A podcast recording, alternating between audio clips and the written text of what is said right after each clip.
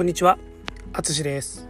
今日は7月4日天気は晴れでしたが今は雨が降っています。気温は27度私も皆さんも言語を勉強していますね。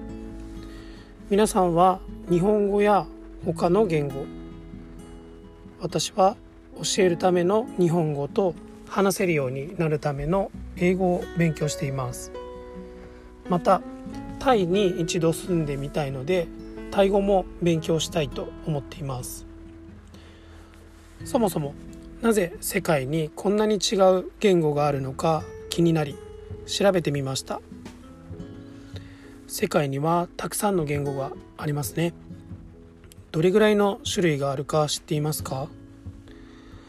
私が調べたところ今7139種類の言語が使われています。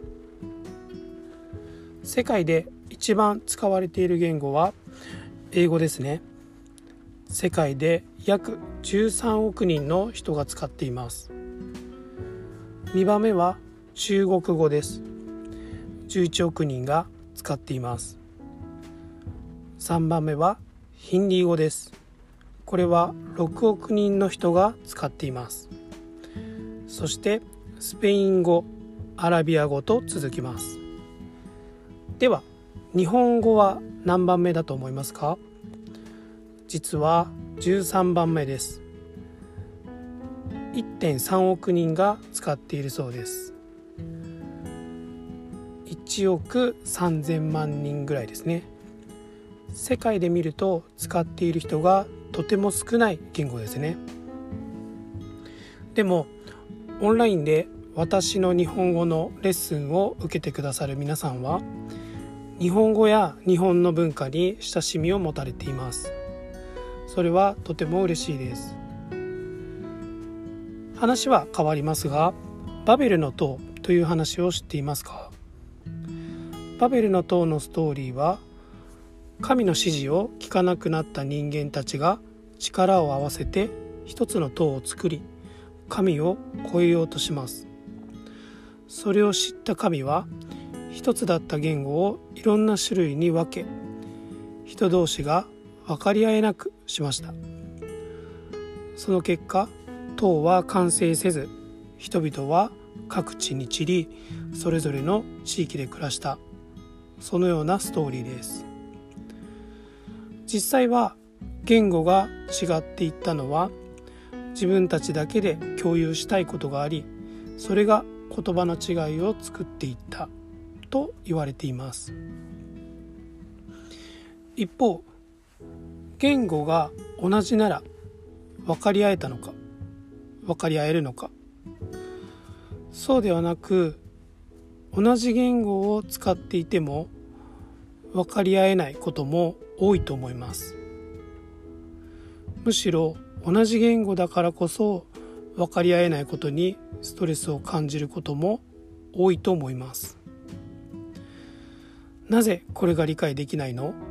とか思ったことはありませんか？私はあります。でももともと言語が違えばわからないことが前提になるので状況が変わります。言語を学習している皆さんはよくわかると思いますが相手の話すことを理解しようとかどうやって伝えようと考えながらコミュニケーションをとると思います。面白いですよね。つまり言語は関係なく相手を理解しようとすることが必要だと思います。コミュニケーションのルーツはラテン語のコミュニス。共通したもの。とコモ。ン共有物です。感情や思い。考えを反発させるのではなく共有することでコミュニケーションが成立します。私は日本語のレッスンをする時も英語を学ぶ時もこのことを大切にして話そうと思いました。皆さんはどう思いましたか？